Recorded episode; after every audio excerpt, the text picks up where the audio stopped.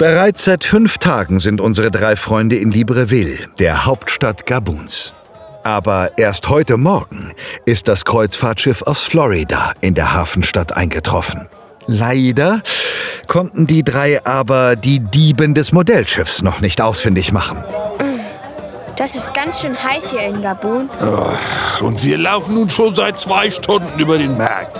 Was suchen wir denn eigentlich hier zwischen den Ständen? Es sieht so aus, als hätten wir die Spur des Diebes verloren. Die Person, die ihr Schiffsmodell gestohlen hat, kann ja wirklich überall sein. Oder sie hat das Kreuzfahrtschiff überhaupt nicht verlassen. Vielleicht ist sie ja noch an Bord. Oder es war doch die falsche Spur. In Afrika hat es zur großen Zeit der Piraten fast keine Piraten gegeben. Nur sehr wenige Freibeuter kamen aus der Karibik oder vom Atlantik an die afrikanische Westküste. Naja, also Black Barty war einer von ihnen. Ich dachte, dass wir hier in Libreville, der Hauptstadt Gabuns, eine Spur von ihm finden. Es muss doch einen Grund geben, warum die Person, die dein Modellschiff gestohlen hat, nach Gabun kommen wollte. Aber ich gebe zu, dass auch ich nicht weiß, wo wir suchen sollen. Die Person kann wirklich überall sein. Oh, enttäuscht lassen sich die drei auf einer Bank nieder, die abseits des Wochenmarktes am Hafen von Libreville steht. Doch plötzlich fällt Captain Klönschnack etwas auf. Schaut mal dort drüben. Da, an dem Stand. Wo? Na dort. Seht ihr den Stand, wo die Frau Holzmasken und andere Andenken verkauft? Sie hat auch ein Modellschiff an ihrem Stand und es sieht genauso aus wie deins. Noch bevor Professor Globus seinen Satz zu Ende gesprochen hat, springt Captain Klönschnack auf und läuft zu dem Stand hinüber. Professor Globus und Globini laufen dem Captain hinterher. Dieser ist oh, atemlos, als er den Stand der älteren Frau erreicht. Puh. Äh, excusez, madame. Je voudrais savoir. Äh, äh, Sie kommen aus Deutschland, oder? äh, ja, genau. Woher wissen Sie das? Ich sehe es an Ihrer Kapitänsuniform. Mein Mann ist auch Kapitän hier in Gabun. Da kenne ich mich ein wenig aus. Also, wie kann ich Ihnen helfen? Das Schiff da. Ich meine das Model des Segelschiffs. Woher haben Sie das? Ja, ein besonders schönes Modell, nicht wahr? Das hat mir vor vielen Jahren einmal ein Reisender verkauft. Er brauchte Geld für eine Übernachtung und Essen und hat mir das Schiff angeboten. Mir gefiel es gleich so gut. Es ist die Siken Siku, das Schiff des gefährlichen Piraten Oring Olaf. Kennen Sie den? Ja, allerdings. Wissen Sie, ich habe das gleiche Model. Ich meine, sind Sie sicher, dass Sie das Model schon so lange haben? Ja, ganz sicher. Wieso bezweifeln Sie das? Nein, nein, nein, nein, natürlich, ich bezweifle nicht.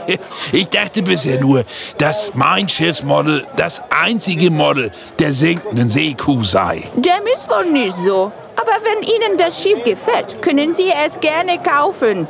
Für 32.000 Franken gehört es Ihnen. 32.000? Das sind etwas weniger als 50 Euro. Ist das zu viel? 50 Euro, das klingt gut. Wir nehmen es. Warten Sie einen Moment. Ich biete Ihnen 60 Euro. Wie jetzt? Nein, ich werde das Schiffsmodel kaufen. Ich zahle die 50 Euro. Ich biete Ihnen 70 Euro. Entschuldigen Sie, gute Frau, aber der Herr hier war vor Ihnen da. Ich habe ihm das Modell für 50 Euro angeboten. Wenn er es haben möchte, bekommt er es. Wie wäre es mit 100 Euro? Überlegen Sie es sich. Hier, bitteschön. Das sind 70 Euro. Der Rest ist für Sie. Sehr gerne. Ich wickle es Ihnen eben ein. Captain, ich kaufe Ihnen das Schiff sofort ab. Sagen Sie mir, was Sie dafür haben möchten und Sie bekommen die Summe. Ich möchte aber nicht verkaufen. 200 Euro? 300 Euro? Äh, Nochmal, das Schiff steht nicht zum Verkauf. Wie Sie meinen. Hier, nehmen Sie aber wenigstens meine Karte. Falls Sie es sich anders überlegen, können Sie mich hier erreichen. Ja, danke. Sehr seltsam. Ja, wirklich seltsam.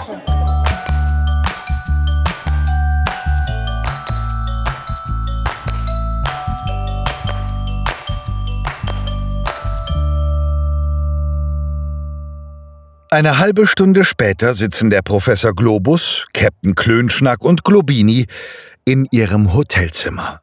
Vor ihnen auf dem Tisch steht das Schiffsmodell, das Captain Klönschnack auf dem Markt erworben hat. Es sieht wirklich genau so aus. Wie mein Model. Aber wenn die Marktfrau recht hatte, dann hat sie das Schiffsmodell schon viel länger.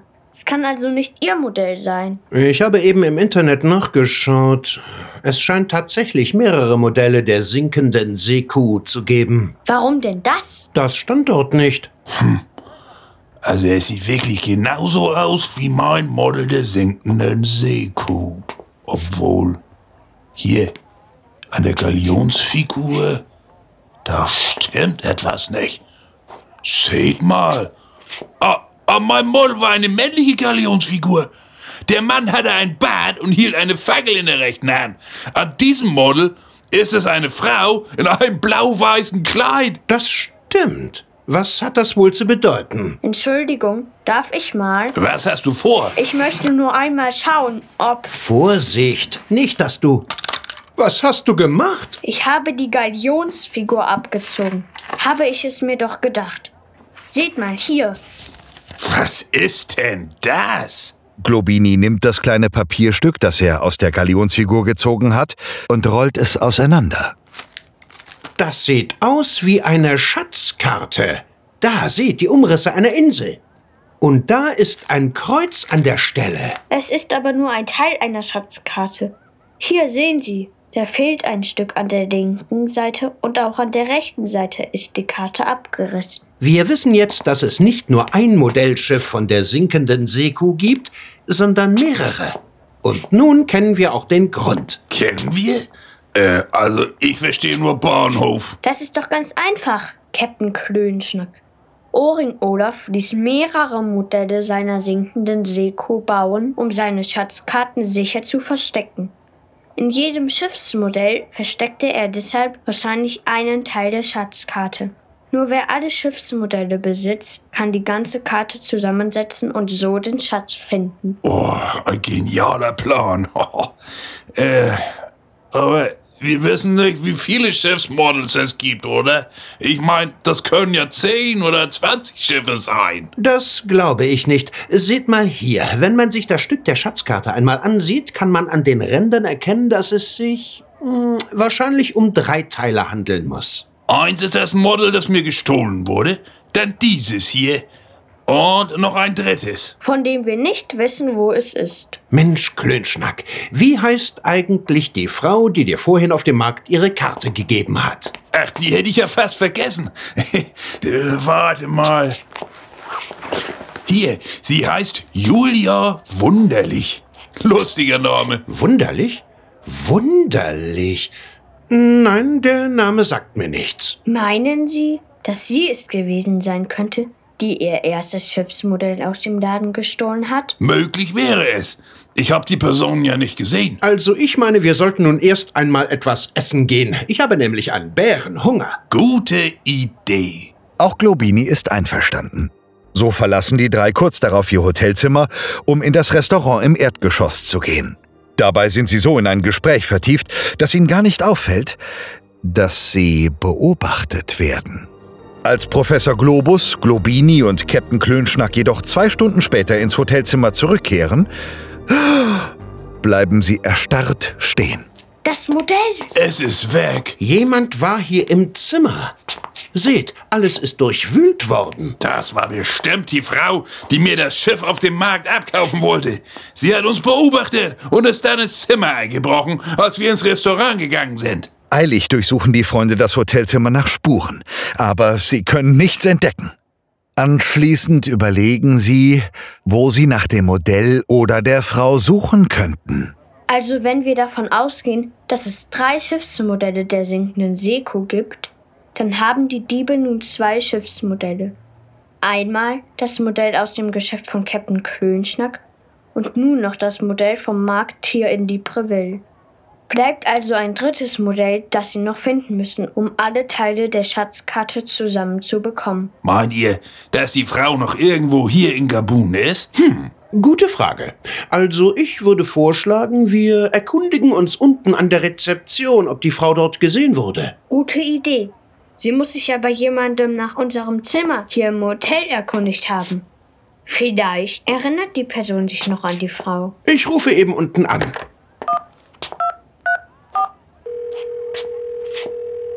Ja, bitte. Wie kann ich Ihnen helfen? Globus hier. Guten Abend. Äh, sagen Sie, hat sich vielleicht vorhin jemand nach meinem Zimmer erkundigt? Globus, sagen Sie? Ja, warten Sie, da war tatsächlich eine Dame hier.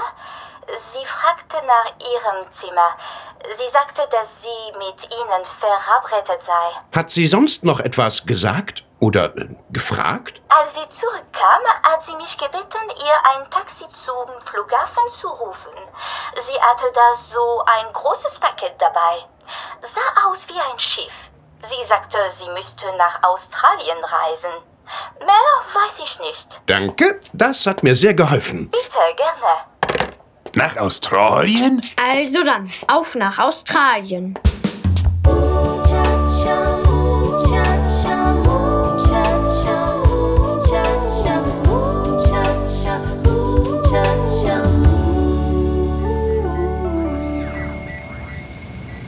Also, ich habe jetzt einmal im Bordcomputer nachgeschaut, wo in Australien wir am besten suchen sollten. Und wo wäre das? Am besten suchen wir am Reed Church Archipel auf der Insel Middle Island. Das kenne ich. Das ist im Südwesten von Australien. Dort trieb der einzige Pirat Australiens sein Unwesen. Er hieß Black Jack Anderson.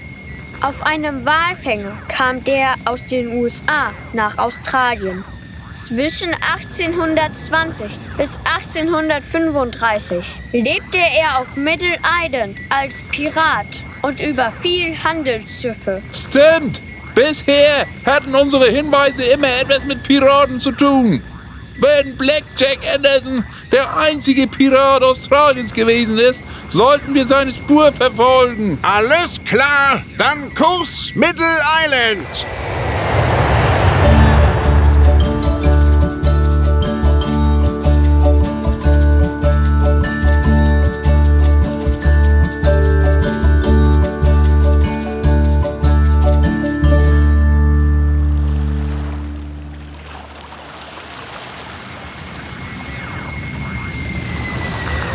Vorsichtig landet Professor Globus das Globusmobil am Strand von Middle Island. Dann stellt er die Turbinen ab.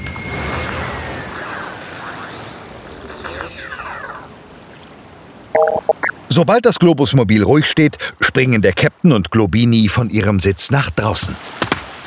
Das ist ja ein wunderschöner Sandstrand. In der Tat, wirklich ein Paradies. Wo meint ihr, sollten wir suchen? In dem Bericht über Black Jack Anderson hieß es, dass es hier auf der Insel ein Höhlensystem geben soll.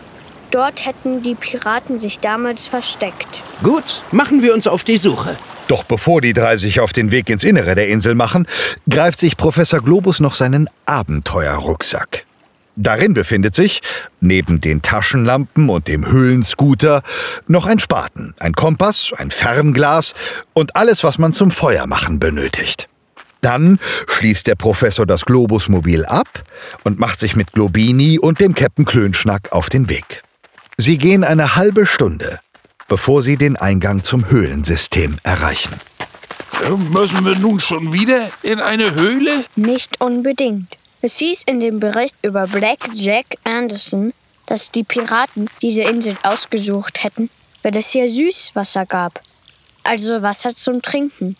Vielleicht sollten wir deshalb zuerst nach der Wasserquelle suchen, Warum das? weil die Piraten dort ihr Lager aufgeschlagen hatten. Gute Idee. Suchen wir nach der Quelle. Ach, ja, wenn ihr meint, gehen wir.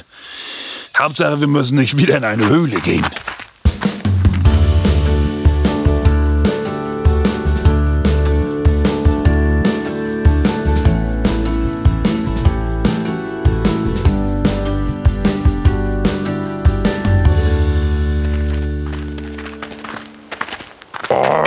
Mann, was soll denn das? Was ist denn? Irgendetwas blendet mich. Etwas blendet dich? Ein Lichtstrahl. Ein Lichtstrahl?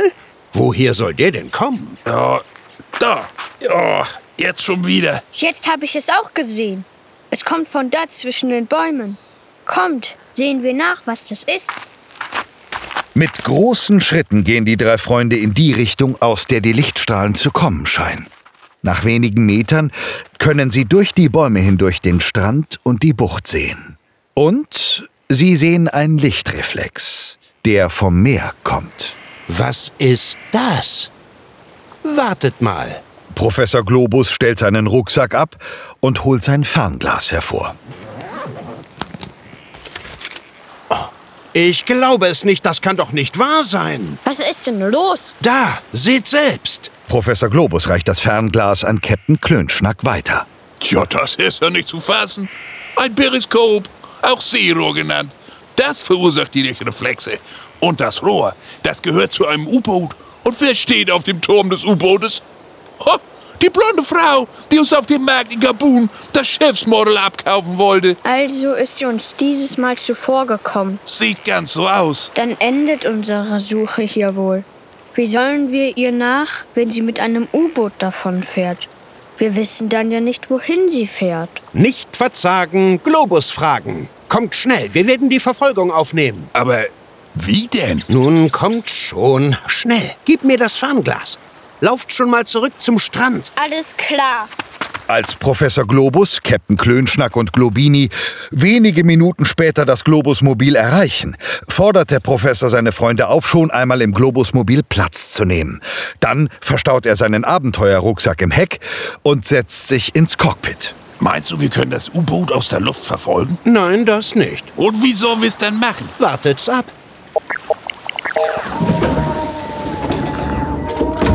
Was wird denn das? Das wird das Globus Submarine. Aus dem Globusmobil wird ein U-Boot. Ich bin begeistert. Was du alles erfindest, Globus. Kaum zu glauben. So, wir wären fertig. Jetzt noch die Schiffsschrauben einschalten. Jetzt sind wir bereit zum Tauchen.